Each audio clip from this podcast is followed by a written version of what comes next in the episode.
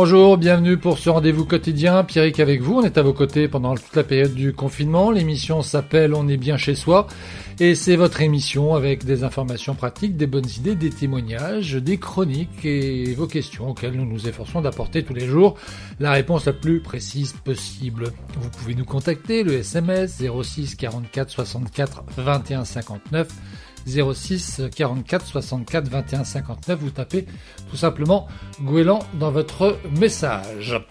Euh, il y a également la page Facebook, le site web radiogouélan.fr et puis l'application mobile que vous pouvez utiliser. Si vous ne l'avez pas encore téléchargé, vous pouvez le faire sur le Google Play ou sur l'App Store. Au programme de cette euh, édition, nous allons parler de développement durable, de développement durable notamment dans la construction immobilière, dans le bâtiment, avec euh, deux invités, Jérémy Bordignon et euh, Plamena Stoyanova. Ce sera dans un instant. On parlera de Minecraft, d'un jeu avec l'équipe des services civiques qui nous reviennent ce soir. On parlera également de censure aussi avec eux.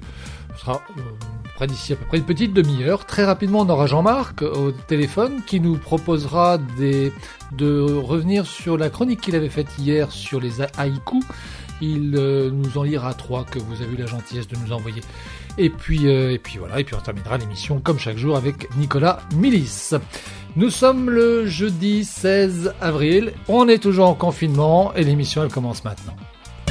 Radio Gouélan. Radio Gouélan. Nous sommes euh, nombreux à trier, à recycler, à chercher à économiser l'eau, l'électricité, à acheter local, à faire notre compost parfois avec une question, est-ce que cela sert à quelque chose? Finalement, est-ce que ces gestes ont un véritable impact en comparaison euh, de l'énorme problème environnemental auquel notre monde doit faire face? Est-ce que euh, tout cela, c'est bien utile? Et s'il y a bien un domaine qui doit verdir ses pratiques, c'est le bâtiment pour s'adapter aux normes, d'une part, mais aussi par responsabilité.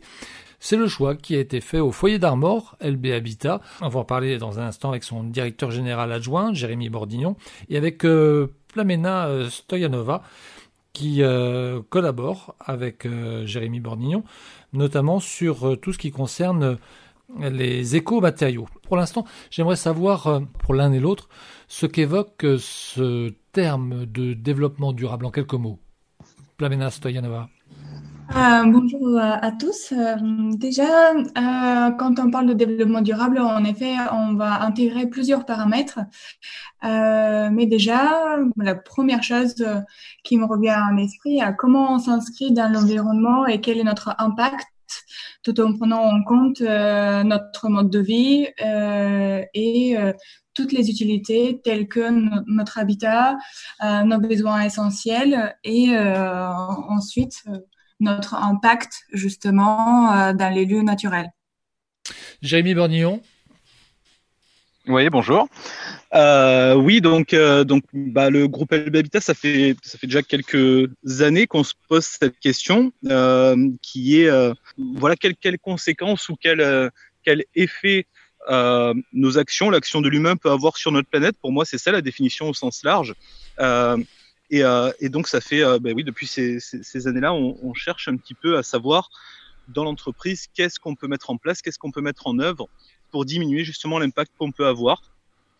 Euh, donc, euh, bah, quand on fait, euh, quand on a commencé les recherches, on a, on a pu découvrir les, les, piliers sur lesquels reposait cette notion de développement durable, les piliers qui sont, qui sont environnementaux, économiques et, et social. Et puis, on, on, on, a actionné quelques leviers, on a commencé à, à, à, mettre en œuvre quelques, quelques actions pour répondre à, à, à l'ensemble de ces problématiques. Alors, on va, on va resituer un peu les choses euh, dans leur contexte euh, pour les auditeurs qui, euh, qui ne connaissent pas le foyer d'Armor LB Habitat.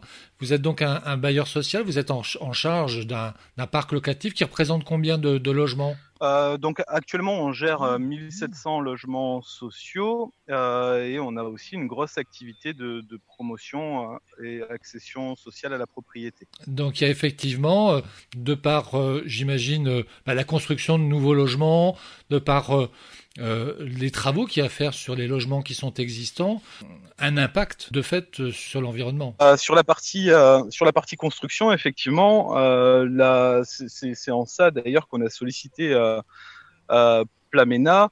les matériaux qu'on utilise, où est-ce qu'on les achète, comment on les achemine, c'est effectivement un des axes de travail et, une des choses auxquelles on est confronté au quotidien. Ça se calcule, euh, Plamena, l'impact que l'on peut avoir sur euh, euh, l'environnement ou ça se fait un petit peu, je dirais, au jugé? Oui, je, vais dire qu'aujourd'hui, il y a de plus en plus des travaux concentrés sur la création de logiciels de calcul extrêmement complexes qui peuvent prendre en compte plusieurs, plusieurs paramètres tels que euh, justement, bah, si on doit se concentrer sur euh, l'impact euh, environnemental et énergétique de la fabrication, de la mise en œuvre et de recyclage et l'entretien des, matériaux, aujourd'hui, en effet, on peut, on peut faire de nombreuses évaluations et, et puis mieux choisir en fait nos matériaux et, et apprendre comment les intégrer dans notre monde constructif. Ça prend en compte à la fois les matériaux, mais la façon aussi de, j'allais dire oui, aussi de les acheminer. Il faut des camions pour amener les matériaux. Enfin, tout, ça, c'est pris en compte. Exactement, et c'est extrêmement important parce que on peut pas euh, juste euh, partir de l'idée que euh, si on parle d'un matériau écologique, naturellement, on va penser au bois, par exemple.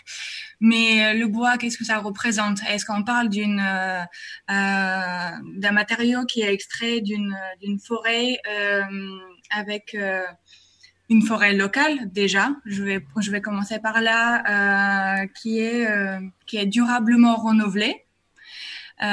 ou on va parler du bois qui est euh, qui vient des tropiques et euh, qui met euh, énormément d'énergie déjà pour, pour, pour venir en France, par exemple, et mettre en place. Donc ça, c'était juste un exemple tout, tout simple, mais l'idée de, de matériaux écologiques, ça s'intègre aussi dans, le, dans leur extraction, euh, comme je disais, l'impact en fait de, fabrication, mise en œuvre et recyclage doit être très faible, en neutre, dont la nécessité euh, de fabriquer localement et d'avoir euh, un coût de transport euh, très minime. Euh, Jérémy Bordignon, quand justement vous êtes dans un processus de, de, construction, donc on imagine que dans la démarche vous faites un appel d'offres, c'est comme ça que ça fonctionne? Ouais. Dans les réponses qui vous sont faites à ces, à ces, à ces marchés, euh, vous êtes-vous vigilant justement sur euh, ce qu'évoquait Plamena à l'instant, sur la, la manière dont euh, les, les futurs prestataires, vos futurs euh, euh, fournisseurs s'équipent, travaillent?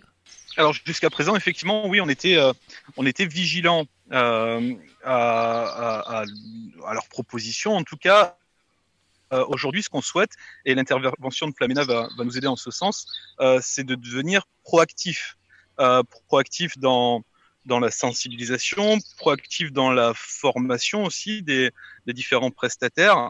Euh, ce dont on parlait tout à l'heure, c'est ce qu'on appelle communément l'énergie grise, production, extraction, transformation, fabrication, transport également, mise en œuvre, entretien, recyclage. Il faut aller un petit peu plus loin jusqu'à euh, effectivement l'entretien de ces euh, de ces matériaux et ça ça nécessite aussi que les entreprises euh, en plus de savoir les poser soient capables aussi d'en réaliser l'entretien et en entretien écologique, économique, pas consommatrice de, cette énergie. Vous, vous êtes effectivement dans cette démarche vertueuse hein, euh, avec LB Habitat.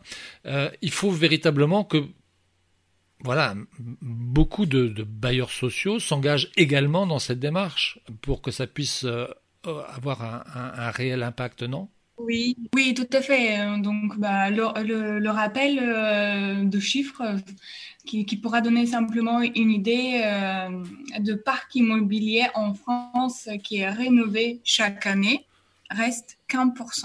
Alors, on n'a pas bien compris. Combien? 40%, c'est ça? Non, un seul pourcent. 1%. 1%. Oui, c'est vraiment euh, c'est vraiment un, chiffre euh, minable, euh, contrairement aux besoins de, de, rénovation, sachant que les enjeux d'utilisation et de besoin d'énergie sont énormes. Donc, nous avons besoin justement d'augmenter ce chiffre et se préoccuper de la rénovation énergétique de, de nombreux bâtiments existants sur le territoire français. Et notamment, euh, euh, il y a le côté euh, habitat individuel et maison individuelle, mais ce parc immobilier représente aussi des, des, énormes chiffres en termes de logements sociaux D'où l'intérêt aussi d'intégrer ces modes de, de, construction et rénovation, et rénovation alternatives auprès euh, des, euh, des, bailleurs sociaux qui peuvent justement euh, impacter et solliciter l'industrialisation, je vais dire ça comme ça, des matériaux avec un impact énergétique et environnemental plus faible qu'aujourd'hui et de ce qu'on a l'habitude à, faire. Ouais. Dans ce que vous me dites, j'identifie donc deux, j'allais dire deux, deux difficultés. Seulement 1% du parc rénové, ça veut dire qu'il y a à côté de, de ce 1% des, des logements qui, euh, de fait, ont un impact sur l'environnement parce que euh, mal isolés, parce que voilà, avec des avec constructions relativement anciennes. Ça, c'est le premier point. Et le deuxième point, c'est que puisqu'il n'y a pas suffisamment de rénovation, il n'y a pas de, de pression économique sur euh, les les fabricants, j'allais dire entre guillemets, de manière à pouvoir se lancer dans une démarche vertueuse, c'est ça? Il y a ça aussi, exactement, exactement, c'est ça. Jérémy Bordignon, comment est-ce que vous sentez, vous, euh, votre marché? Euh, Bon, j'imagine que vous avez aussi un œil sur, euh, sur, vos, sur vos concurrents, sur les gens qui interviennent dans les mêmes secteurs que vous. Vous sentez qu'il y a une, une, prise de conscience? Alors, il y a des obligations légales, évidemment, mais est-ce que ça va au-delà de ça? Je crois que la difficulté, c'est, de, c'est, c'est vraiment de lier la dimension économique avec la dimension développement durable ou écologique euh, et c'est là-dessus où on a un devoir, je crois, où, notre rôle, euh, c'est d'impulser ce type de construction. Comme le disait Plamena, euh, plus on va être demandeur, plus on va avoir des tarifs attractifs dont pourront bénéficier, y compris les particuliers par la suite. Donc je pense que c'est plutôt une mission qu'une notion de marché. Euh, je crois qu'une fois qu'on a pris conscience de ça, l'objectif sera euh, d'insister sur le développement de ce type de construction. Parce qu'il faut aller, euh, il faut aller au-delà de, euh, de la norme. Et je pense qu'avec nos, nos, confrères bailleurs, euh, on a un volume de production qui nous permet de, de, de, pouvoir développer cette filière. je pense qu'il faut aussi qu'on accompagne les entreprises dans la formation, dans l'acquisition de savoir-faire, dans la pose de ces, de ces matériaux. Plamena, qu'est-ce qu'on appelle exactement un écomatériau? Euh, Un écomatériau, dans le, dans le sens général de terme, il doit d'abord s'inscrire dans une démarche globale de développement durable. Ça veut dire qu'il doit être issu d'une ressource, ressource renouvelable. Euh, j'évoque encore une question, euh, euh pardon, j'évoque encore une fois euh, la question de l'impact euh, environnemental et énergétique euh, durant sa fabrication, sa mise en œuvre, son recyclage. Et euh, ensuite, il y a aussi l'aspect, un impact négatif sur la santé des personnes qui vont extraire et qui vont mettre en œuvre et surtout qui vont utiliser ces matériaux. Donc, un matériau écologique. C'est un terme très vaste, mais euh, avant tout, euh, c'est un, un source renouvelable. Jérémy, on imagine mal construire des, des, immeubles de trois étages en, en bois. Vous pouvez nous donner des exemples euh, d'éco-matériaux que vous utilisez, vous, à la fois dans vos constructions ou vos rénovations, des choses sur lesquelles vous avez été euh, particulièrement vigilant? Alors, on, est, euh, on, est encore, j'ai envie de dire, parfois sur de l'expérimental. sur, sur le tournesol, une résidence sur laquelle Plamena a, une approche critique, en tout cas est chargée d'avoir une approche critique. C'est une réhabilitation qu'on a faite en utilisant par exemple une peinture aux algues euh, qui, qui, devrait, euh, ou en tout cas qui est censé préserver euh, la santé des habitants. Donc c'est un exemple d'écomatériaux auquel on ne pense pas forcément. Donc c'est un exemple de, de, de matériaux que, qui pour moi est plutôt innovant, euh, peut-être euh, peut-être plus connu pour euh, pour les professionnels et malgré tout peu utilisé. Donc donc c'est une première expérimentation sur un écomatériau qu'on connaît mal. Euh, par contre, on a euh, d'autres matériaux comme la laine de bois, comme le chanvre, euh, qui sont qui ont fait leurs preuves et dont on connaît les les performances et qu'on essaye de mettre en application le le plus souvent possible. Qu'est-ce qui a motivé vous euh, personnellement votre votre choix? Vous étiez sensible à ces questions de d'environnement et, d'écologie? Oui, énormément, énormément. Euh, j'ai un parcours dans le bâtiment et dans le bâtiment euh, euh brut. j'ai une expérience professionnelle dans le gros œuvre et c'est là où je me suis rendu compte que en effet le monde de bâtiment malheureusement euh, n'avance pas euh, au rythme que je le souhaite. Et, euh, et c'est un monde qui, euh, euh, comment dirais-je, c'est un monde qui, qui a ses habitudes, sa façon de faire et très peu socieux au niveau de l'environnement. Donc, en France, il existe quelques écoles euh, et l'UBS euh, en fait partie euh, de, ces établissements qui proposent justement des spécialisations dans les écomatériaux et éco-construction. Et je suis, je suis contente de, pouvoir eu la possibilité justement bah, aller chercher un peu plus loin et mieux comprendre en fait le monde de, de la construction écologique, sachant que il y a de plus en plus de, de personnes, des jeunes travailleurs comme moi, qui euh, sont extrêmement sensibles à, à l'écologie, qui se lancent dans des autres constructions et euh, qui s'intéressent énormément justement aux euh, non seulement aux matériaux, mais euh, mais aussi comment construire, comment euh, comment vivre euh, de façon low tech, c'est-à-dire faisant des, des économies et se concentrer sur l'essentiel. L'écologie, c'est un c'est un monde où on peut explorer énormément et je suis très optimiste de me dire que ben, il y a des groupes comme LB Habitat qui, euh, qui souhaitent euh, aller vers l'avant et se donnent les moyens pour y arriver. Jérémy Bordignon, tout à l'heure, vous avez évoqué donc la peinture aux algues et vous avez dit une chose intéressante euh, en disant que vous aviez essayé, à travers ce, ce matériau, de minimiser l'impact. Alors là, vous n'avez pas parlé d'environnement et vous avez parlé des habitants. Le développement durable, pour vous, il va jusque-là? Alors euh, c'est particulièrement intéressant. Je rejoins le constat de Plamena euh, sur l'évolution euh, du secteur du bâtiment, euh, qui est, qui, est, toujours, à mon avis, un petit peu lente, mais un petit peu lente, je pense, à cause des contraintes économiques principalement. Et donc, euh, donc effectivement, le groupe Elba Habitat n'est pas rentré ou a pas été sensibilisé au développement durable euh, par le biais du bâtiment, ce qui est quand même un comble pour un constructeur. Euh, pour moi, effectivement, le développement durable, euh, je vais évoquer euh, le pilier social ou plutôt le pilier humain, euh, qui est un des fondamentaux de notre entreprise. Euh, et c'est effectivement par là qu'on a commencé cette forme de sensibilisation. Euh, dans le développement durable, euh, il y a aussi l'accès généralisé aux biens et aux services. Il y a aussi les conditions de travail. Il y a aussi l'amélioration de la formation des salariés. Il y a aussi la diversité.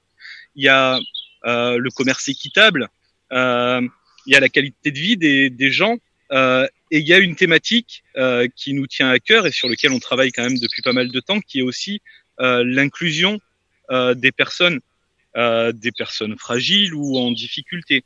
Euh, nous avons fait plusieurs projets d'habitat inclusif, qui sont des projets qui consistent à, à proposer un logement de droit commun à des personnes euh, qui ont un handicap quel qu'il soit et qui ont besoin d'un accompagnement.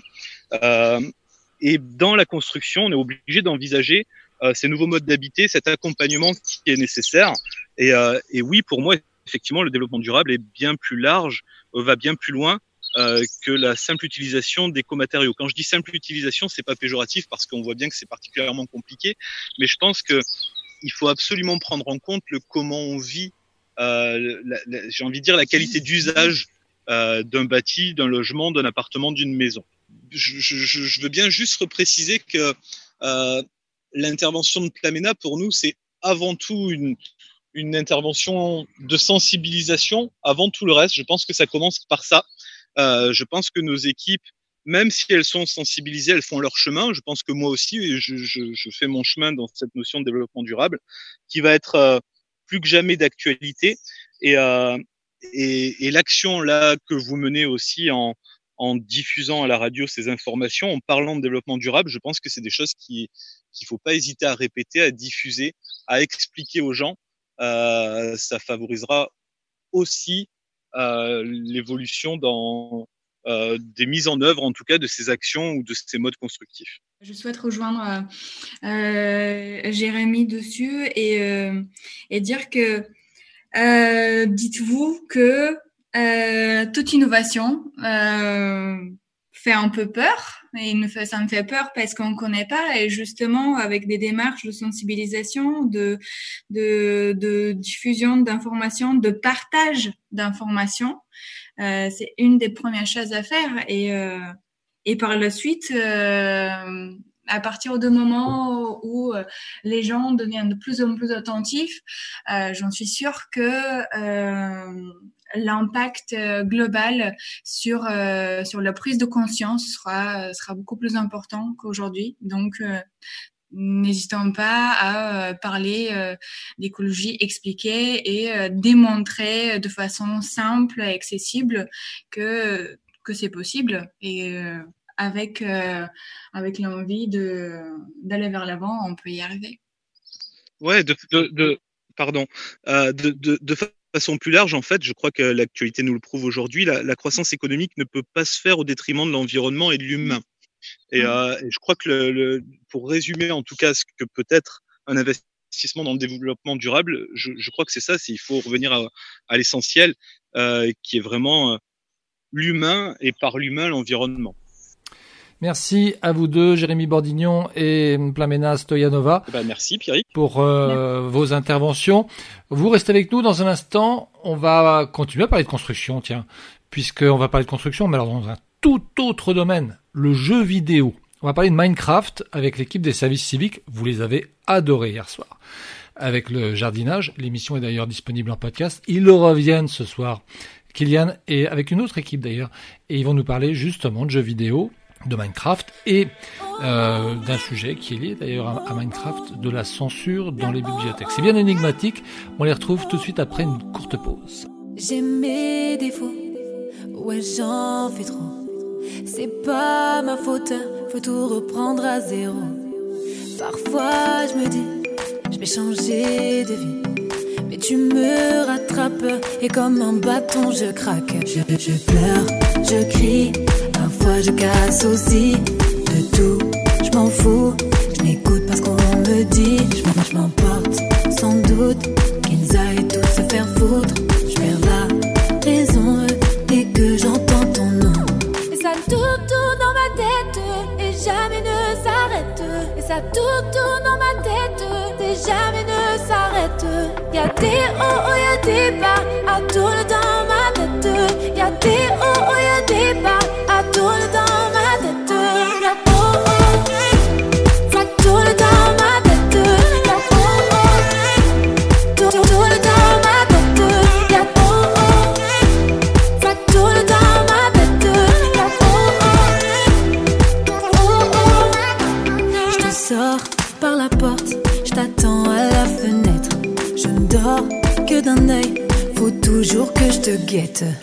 Quand on se quitte deux ou trois fois par mois, je suis dans le coma, j'attends juste un appel de toi. Je, je pleure, je crie, parfois je casse aussi de tout. Je m'en fous, je n'écoute pas ce qu'on me dit. Je, m'emporte sans doute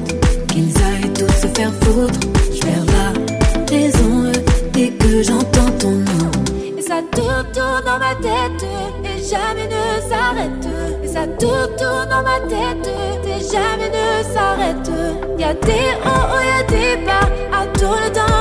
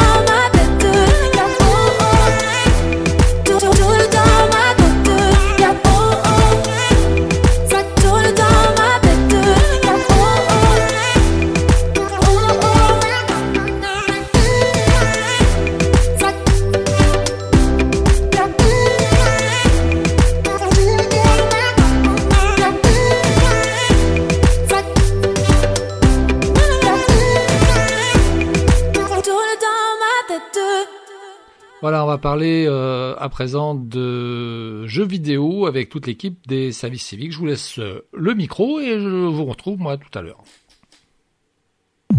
Radio Guélan, Radio Guélan, la radio au cœur de votre quartier.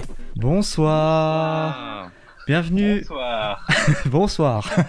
bienvenue, euh, bienvenue à tous pour cette petite chronique euh, jeux vidéo euh, mêlée à de, de la censure. Euh, on est des jeunes euh, d'unicité, donc on va vous présenter une petite chronique radio tous les quatre avec Maxime, Thomas et Aude. Un petit bonjour. Enfin, un petit rebonsoir. un rebonsoir. Et moi, votre fidèle serviteur, Kylian, euh, qui va essayer d'animer tout ça de manière cohérente. Donc euh, aujourd'hui, la chronique, euh, comme je vous l'ai dit, ça va parler de jeux vidéo et de censure. Et plus précisément, au niveau de jeux vidéo, bah, on va parler de Minecraft. Et du côté censure, on va parler de, de bibliothèques non censurées, libres à tous, via Minecraft, avec Reporters sans frontières. Alors là, vous êtes peut-être en train de vous dire, mais qu'est-ce qu'il dit Euh, Est-ce qu'il est en train de jouer à Camoulox ou quoi que ce soit? Euh, Mais euh, vous inquiétez pas, on va vous expliquer tout ça, tout ça. On va vous expliquer qu'est-ce que c'est Minecraft et que vient faire Reporters sans frontières dans tout ça, avec Minecraft. Donc, Aude, ben, je vais te laisser nous, nous présenter Minecraft, puis après on va discuter de nous, un peu de nos expériences qu'on a eues avec le jeu, tout ça, tout ça. Ça marche. Du coup, Minecraft, c'est un jeu vidéo de type euh, bac à sable. En gros, euh, tu fais tes, con- tes, tes constructions comme tu veux. En fait, Minecraft, ça veut dire euh, mine, enfin, mine, ça veut dire mine, et craft, c'est fabriquer des outils. Mhm. Donc, en fait, tu fabriques tes outils à partir de matériaux bruts. Donc, ce jeu, il a été développé par le Suédois Marcus Persson et ensuite par le studio de développement Mojang. Et c'est un jeu enfin, sur lequel on peut jouer seul ou à plusieurs.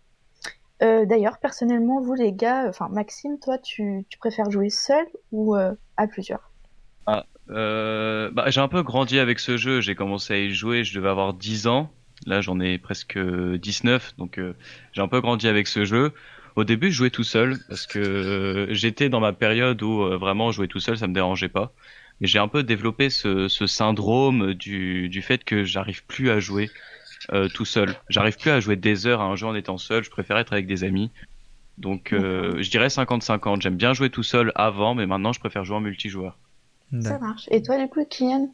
Bah moi pour euh, bah moi je suis encore dans cette phase où je joue tout seul. J'ai beaucoup quand je joue à Minecraft en général je joue tout seul moi. Euh, je suis en train parce qu'en même temps je suis pas un pro. Du coup euh, je découvre et tout ça. Je me fais ma petite maison. Euh, je découvre, j'explore, euh, je tue des monstres. euh, et voilà. Et du coup ouais c'est un peu euh, moi j'aime bien ce côté un peu solo où t'explores, tu fais plein de découvertes. Et puis c'est très c'est très détente comme jeu. En vrai c'est c'est cubique. ça a pas des graphismes super super impressionnants, mais c'est c'est simple, c'est c'est comme on dit, c'est chill, donc ça, ça détend. Ça détend. Et puis, ouais, moi, par exemple, je joue à ça quand je sais pas trop quoi faire ou quand je me suis énervé sur un autre jeu. Je me dis, allez, vas-y, joue à Minecraft. Je vais miner quelques ressources, je vais faire ma petite maison, je vais explorer. Et puis, voilà, quoi. Je, je profite. Du coup, toi, Thomas, je crois que tu joues pas trop à Minecraft, c'est ça hein? Ouais, c'est ça. Mais sinon, c'était avec euh, bah, mes potes. En fait, eux, ils jouaient euh, vraiment en multi. Et euh, bah entre guillemets, moi je jouais plus en multi, mais c'est vrai que me voir jouer tout seul, même si c'est un jeu chill comme dit Kylian, euh, moi je me verrais pas jouer tout seul. Je sais pas. D'accord. Donc je vais revenir un peu sur l'explication de l'environnement, vous l'avez un peu abordé. Et du coup c'est un jeu de survie avec un univers cubique donc, euh, comme tout jeu de survie, euh, au début, on récolte des ressources pour s'armer et s'équiper. Et une fois qu'on s'est équipé, quoi, et bah, et qu'on est habitué à son environnement, on peut enfin commencer l'aventure et se fixer des objectifs. Et après, ça dépend de ton, enfin, du mode de jeu auquel tu veux jouer. Soit tu peux être en mode créatif, donc faire plein de trucs. Euh, soit tu peux être en exploration, soit tu peux être en survie. C'est ça, hein, les gars. Ouais, c'est euh, ça. Vas-y, Maxime, tu veux préciser? Ouais, je veux bien préciser. En fait, il y a trois modes de jeu. Il y a le mode de survie, donc on atterrit, on n'a rien du tout, on est tout nu. Et il faut récolter du bois, créer des outils, créer sa maison pour pouvoir euh, plus ou moins être autonome. En fait, Minecraft en survie, c'est une recherche à, l'indépendance. Donc au début, c'est compliqué, c'est la galère, et puis à la fin, on est un peu le maître du monde.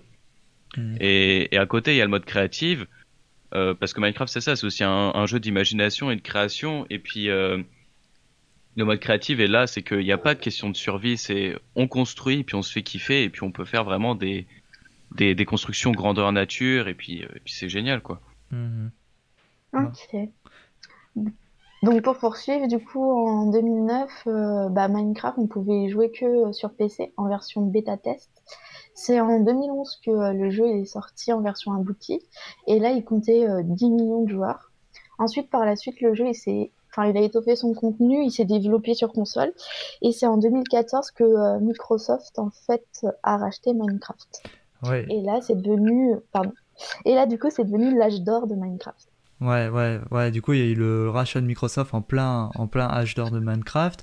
Et euh, je crois que, de toute façon, c'est Maxime qui va nous en parler. Mais Microsoft n'a pas acheté ça quelques centaines de milliers d'euros. Hein. C'est vraiment un très très beau, très très beau rachat. Euh, Maxime, tu peux nous dire euh, ce que, combien ils ont acheté et quelles conséquences ça a eu sur le jeu? Bah, Bien sûr, bah, déjà c'était quelques billets 2,5 milliards de dollars. Euh, à l'époque, des, achats comme ça, on n'en voyait pas beaucoup, surtout dans un domaine comme le jeu vidéo, qu'on c'était un, un, domaine un petit peu d'indépendant. Il y avait des grosses, des grosses entreprises qui étaient là, qui brassaient beaucoup d'argent. Mais pour un jeu indépendant qui sortait d'un garage comme Minecraft, c'est la nouvelle a été un petit peu lourde pour les joueurs parce que 2,5 milliards, ça représente 100 euh, millions d'exemplaires du jeu. Le jeu coûte 25 euros, donc 100 euh, millions d'exemplaires, c'était l'équivalent du nombre de joueurs à l'époque euh, qui jouaient. Pour dire à quel mhm. point c'était énorme. Et donc le jeu était très populaire, c'était c'était la genre de Minecraft comme vous disiez, mais le jeu n'avait toujours pas cette image du jeu le plus vendu de tous les temps. C'était encore les, les Tetris et Mario qui étaient, qui étaient loin devant dans l'estime des gens. Et on s'attendait de la part de Microsoft à une suite euh, d'arnaques, euh, comme des extensions payantes, le prix du jeu qui augmente. Mais finalement, Microsoft, est resté assez, assez soft euh, pour le plus grand bonheur des joueurs, parce que les joueurs étaient vraiment très pessimistes de ce rachat. Vraiment, à l'époque, on pensait vraiment que Minecraft allait, allait couler. Et euh, mais pour le coup, ouais, ça a été assez assez sobre et ça rejoint les paroles de, Notch, donc euh, qui est le créateur de Minecraft, c'est son pseudonyme, qui ne s'est jamais pris pour un grand programmeur euh, voulant faire des jeux à succès, mais il voyait plutôt cette activité comme un comme une passion, comme un hobby. Et ça l'atteignait beaucoup psychologiquement, le poids économique et culturel qui était venu son jeu. Et il précise bien que s'il a revendu son jeu, c'était après on peut remettre ça en question, mais c'était avant tout pour sa santé mentale plutôt que pour, euh, que pour l'argent. Hmm. Et euh, je me perds dans mes notes.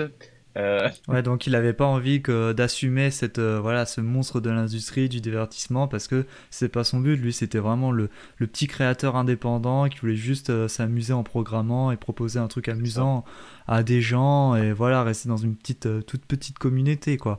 Mais du coup on avait peur qu'on perde ça avec Microsoft, mais finalement, il s'est pas passé ça.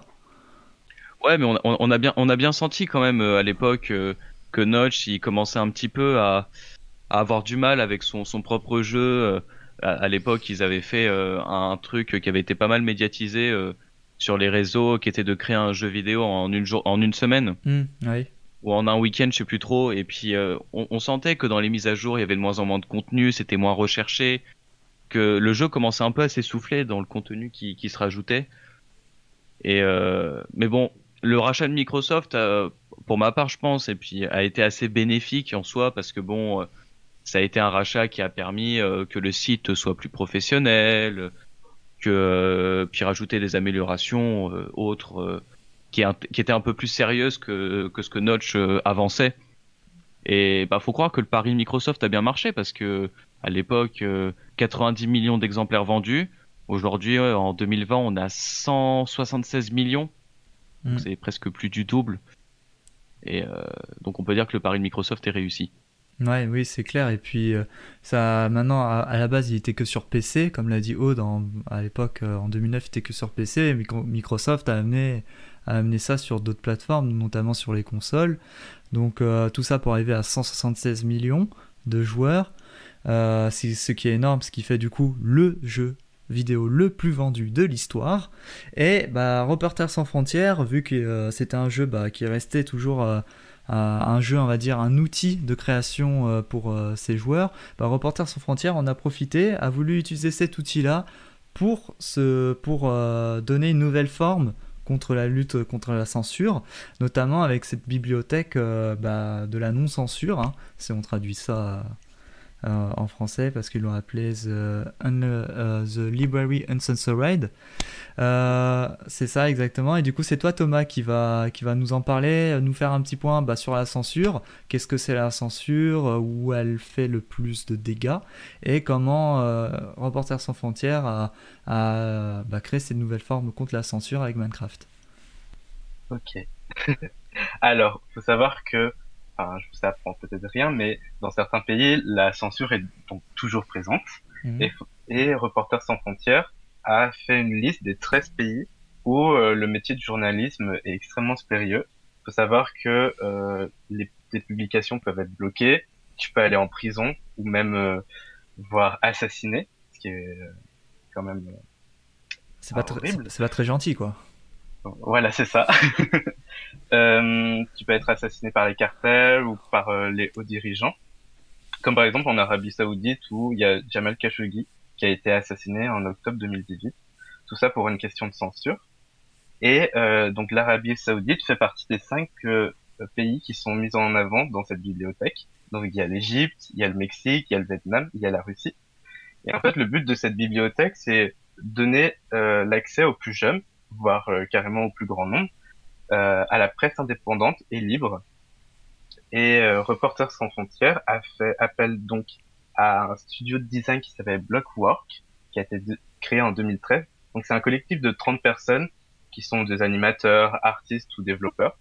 Et en fait, ils utilisent tout le potentiel de Minecraft pour réaliser des projets donc de marketing pour différents médias, mais également pour l'éducation.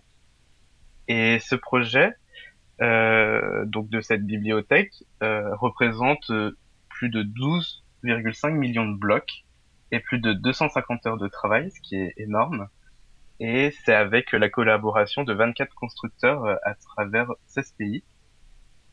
Donc pour ceux qui aiment un peu l'histoire de l'art ou l'architecture, donc cette, ce, ce, bâtiment est de style néoclassique. Donc c'est ce qui utilise c'est le même style que les musées, le théâtre ou euh, même les assemblées.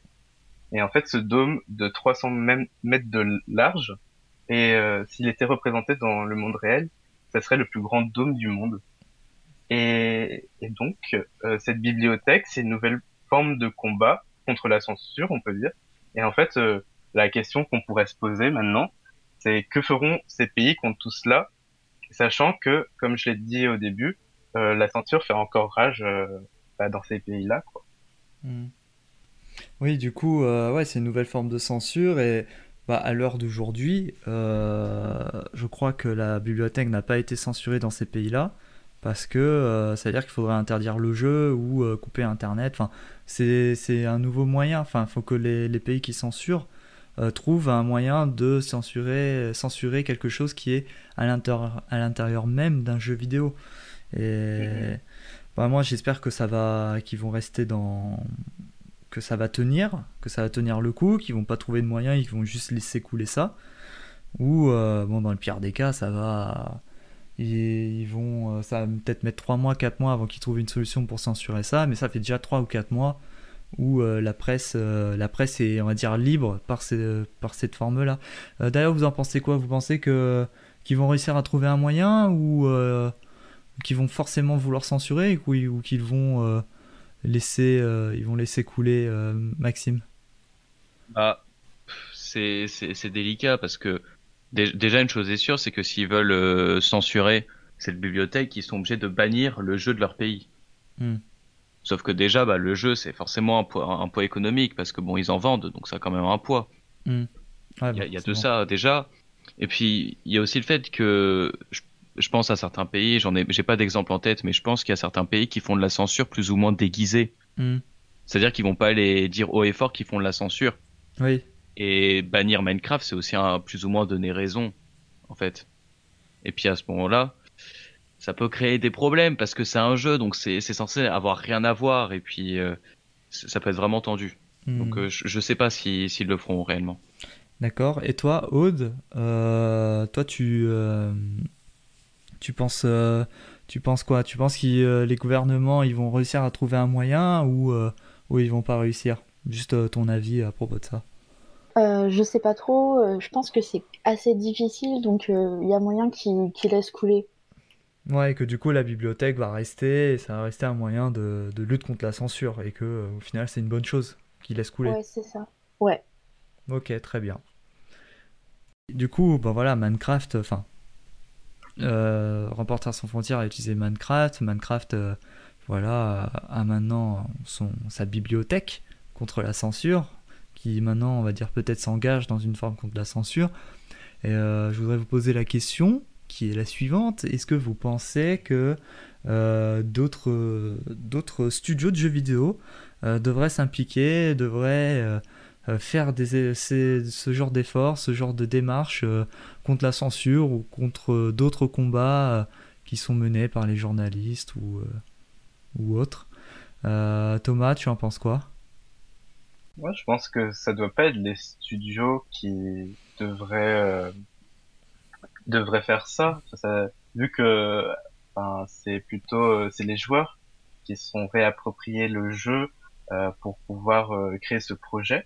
Ouais. Et euh, mais après, est-ce qu'il y a d'autres candidats? Je pense que peut y avoir euh, Fortnite, mais après, je sais pas si euh, si ça serait autant abouti euh, que euh, la bibliothèque. oui, que la que la bibliothèque de Minecraft. Ouais. C'est ça. Donc, je pense qu'il y aurait d'autres moyens, mais après lesquels je ne sais pas encore, mais mais est-ce que ça serait sur un autre jeu vidéo? Peut-être. Ouais. Peut-être. Et euh, Maxime, est-ce que par exemple tu penses qu'il faudrait que ça soit aussi abouti que, que Minecraft pour, euh, pour que ça soit tout, tout autant réussi, j'ai envie de dire? Est-ce que euh, on a besoin que ça qu'on ait besoin de lire des articles? Est-ce que je sais pas un bâtiment, juste un bâtiment ou dans Fortnite ou une carte qui a telle forme Est-ce que ce serait pas plus ah plus fort ou euh, pareil? Disons que déjà, faut, faut mettre un point, c'est que les, développeurs ne sont pas, enfin les éditeurs, donc euh, Microsoft, beaucoup qui possèdent Minecraft, n'est en mm. aucun cas responsable de ce que les joueurs font sur leur jeu. Ouais. Donc euh, en soi, le problème, si, si jamais il devait y avoir des censures ou des problèmes, il, il, enfin, il irait pas sur Microsoft, il, il irait sur Reporters sans frontières. Ouais. Directement. Et puis, je pense que quand tu es une entreprise de jeux vidéo, t'as pas envie de rentrer dans le, dans le politique. Toi, ton but, c'est de faire du divertissement, c'est de proposer du contenu, de faire de l'argent, c'est pas pour, euh, pour aller sur des terrains de jeu euh, un peu glissants. Mm. Donc, euh... après, il faut savoir que. oui, vas-y, continue, pardon. Bah, faut savoir aussi que Minecraft a beaucoup d'avantages. Déjà, bah, comme on le disait tout à l'heure, c'est le jeu le plus vendu, donc il y a forcément beaucoup plus de, de joueurs potentiels qui, euh, qui ont de la censure dans leur pays, qui peuvent aller sur le jeu pour, euh, pour lire des articles euh, libres, d'une presse libre. Et même si le jeu est payant, bon, ça reste que 25 dollars, hein, c'est pas, c'est pas 70 euros pour les derniers jeux qui sortent. Après Fortnite, c'est gratuit, certes, mais le mode créatif, pour l'instant, dans Fortnite, donc que les joueurs peuvent modifier par eux-mêmes, ne permet pas tant que ça euh, de faire une bibliothèque du genre. Et puis c'est beaucoup plus compliqué à mettre en place. Et puis surtout, euh, c'est que Minecraft a un, comment dire une accessibilité. En gros, euh, même même enfin n'importe qui peut y aller alors que Fortnite c'est vraiment un jeu qui est plus orienté sur sur les jeunes alors que Minecraft vraiment c'est de tout âge et puis tout le monde peut comprendre très facilement. Hmm. Donc je, pense que Minecraft est meilleur prétendant et c'est pas pour rien qu'ils ont fait ça sur Minecraft. Ok, d'accord. Que du coup, ouais, forcément, les si on faisait ça sur d'autres jeux, ce serait pas aussi réussi du coup. Euh, qu'est-ce que je voulais rajouter? Euh, Oui, je voulais rajouter aussi, j'ai vu une petite news du coup euh, ce matin en me baladant sur Twitter que en cette période de confinement, il y avait des étudiants de Sciences Po qui avaient, qui avaient refait leur université euh, dans Minecraft et que du coup ils ont refait le, bah, la rue où tu dois rentrer. Je sais plus c'est quelle ville, mais ils avaient fait la rue, c'était le 27 rue Saint-Honoré. Je dis, je dis une adresse au pif, mais voilà, c'est pour dire à quel point ils étaient allés dans, dans le détail. Et ils ont, euh, bah, ils ont fait le, le, hall, ils ont refait euh, bah, la structure.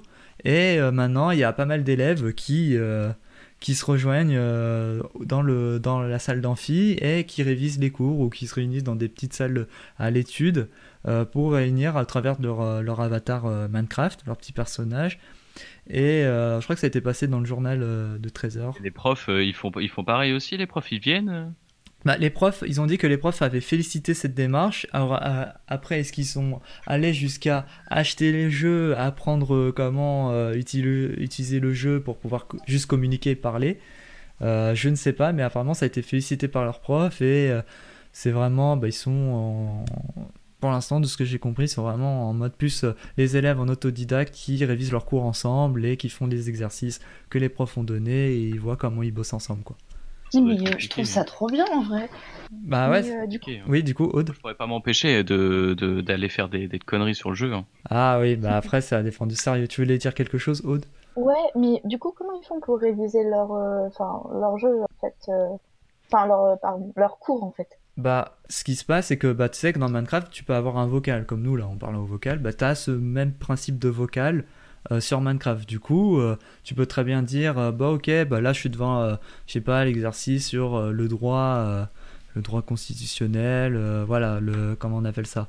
Le, c'est quoi la loi là, le 49.3 C'est ça, le 49.3 le truc ah là pour passer. Voilà, par exemple, tu là, débat là, moi je suis sur mon exercice là du truc du 49.3. Est-ce que vous y êtes? Ok, vous avez compris euh, l'exercice 1 et tout ça quand il parle de ça, ça, ça, tu vois?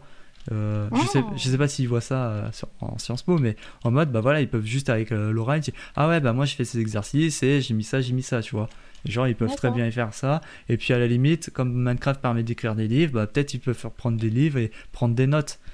Donc euh, je pense qu'il doit faire comme ça, ou, euh, ou soit ils prennent des notes à côté dans, dans la vraie vie et, euh, et ils, ils font leur exercice comme ça.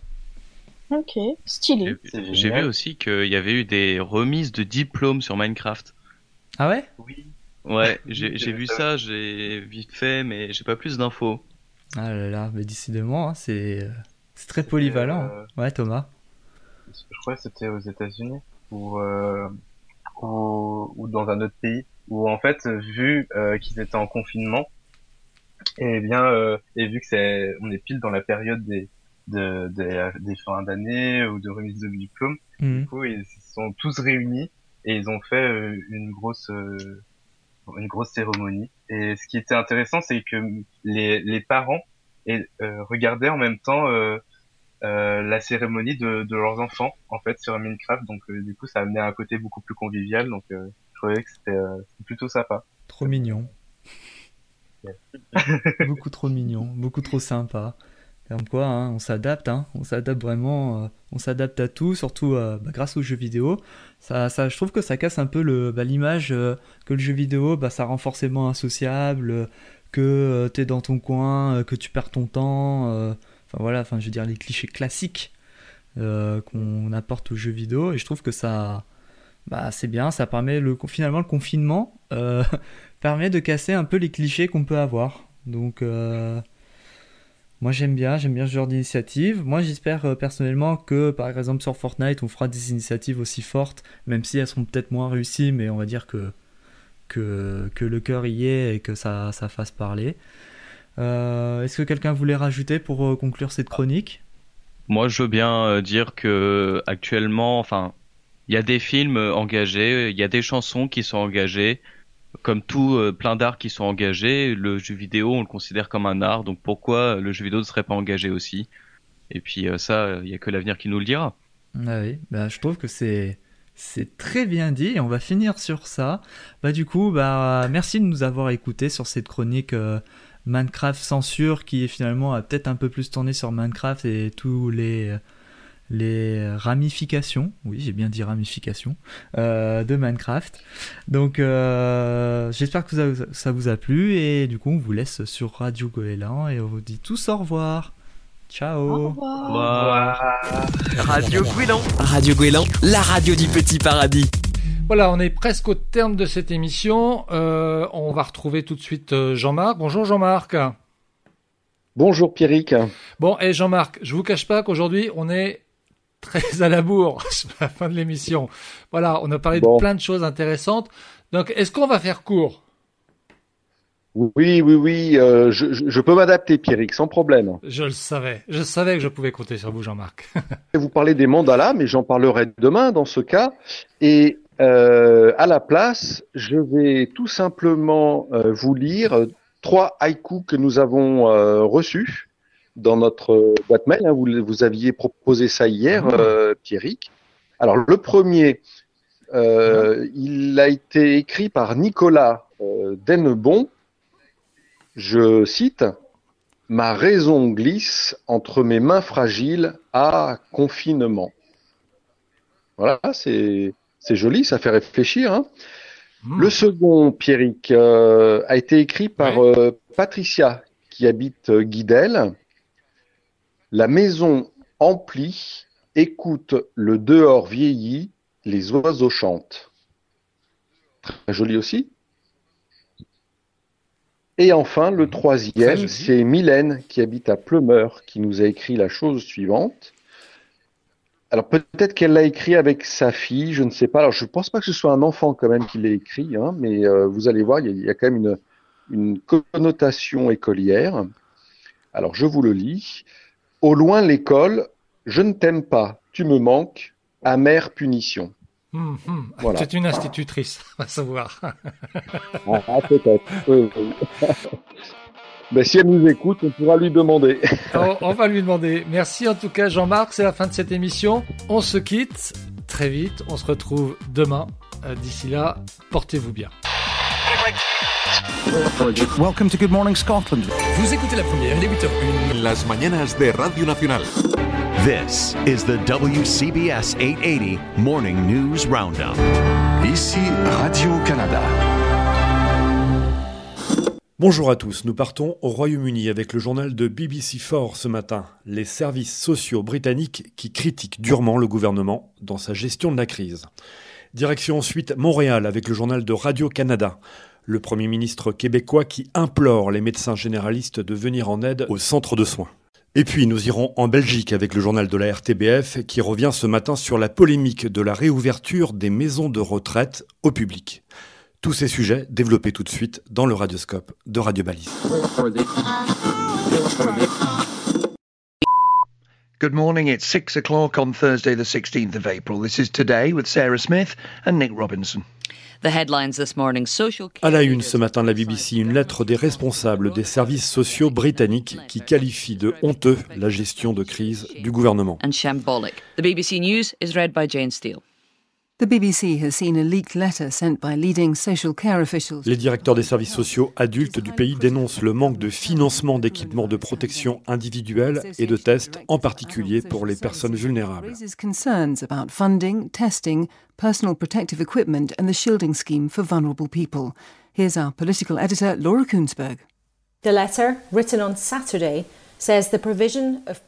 cette lettre, écrite samedi, indique que la fourniture d'équipements de protection individuelle pour les personnes vulnérables n'a pas été prise au sérieux par le gouvernement.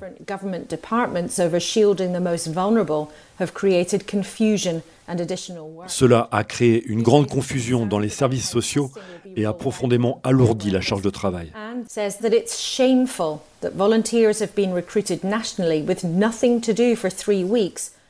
Les services sociaux britanniques sont également préoccupés par la façon dont les tests seront mis en œuvre et trouvent honteux que des bénévoles aient été recrutés à l'échelle nationale et n'aient rien eu à faire pendant trois semaines alors que les gouvernements locaux auraient pu coordonner leur aide.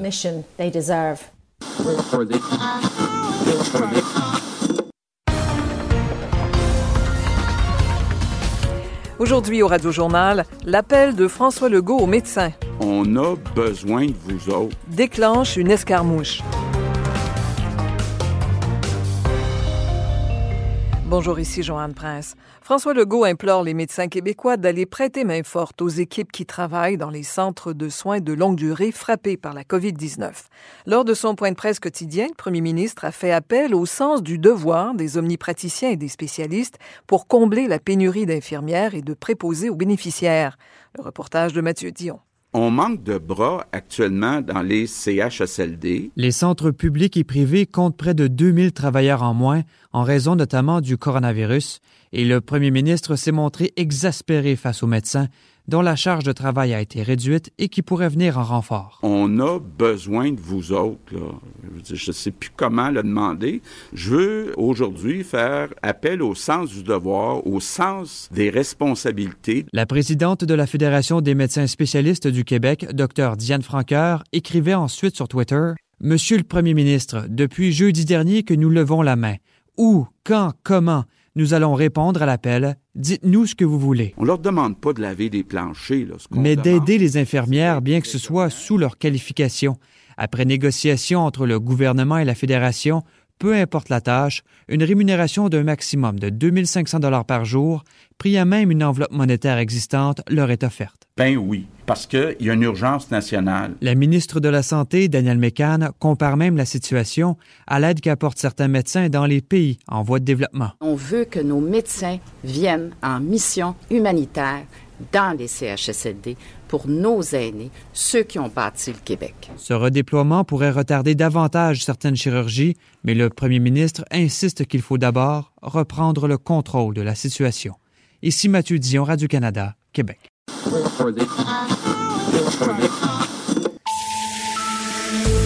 L'incompréhension et la colère dans les maisons de repos. Certaines visites seront désormais autorisées. La nouvelle passe mal. Les pensionnaires des maisons de repos et de soins vont pouvoir recevoir de la visite. Pour Elio Di Rupo, le ministre président de la Wallonie, cette mesure était devenue urgente. Il faut, après tant de semaines, euh, euh, de l'humanité et tenir compte que des personnes très âgées euh, souffrent de très grande solitude et il y en a, reconnaissons-le, qui meurent par cette solitude, une sorte de chagrin euh, solitaire, et là, il faut en tenir compte. Quoi qu'il en soit, cette décision du Conseil national de sécurité suscite des crispations dans les maisons de repos et de soins. Françoise Dourbolo est directrice d'une maison de repos à Chaudfontaine. Pour elle, l'autorisation des visites, c'est imprudent. Vraiment, j'aurais préféré que nous gardions le confinement strict encore quelque temps. Euh, je ne pensais pas qu'on serait les premiers à être en mesure allégée. Les familles, euh, bien sûr, voudraient voir leurs parents, mais je ne sens pas mon personnel en sécurité. Chacun est stressé d'apporter ce virus, de repartir avec à la maison. Je vais réunir mes responsables. Nous allons discuter de toutes les possibilités qu'il peut y avoir d'accueillir des familles, combien à la fois, dans quel local, parce que je ne, je ne me vois pas du tout laisser euh, les familles euh, voyager dans la maison et aller dans tous les étages, dans toutes les chambres. J'ai pensé à, à, deux pièces euh, dédicacées pour les visites.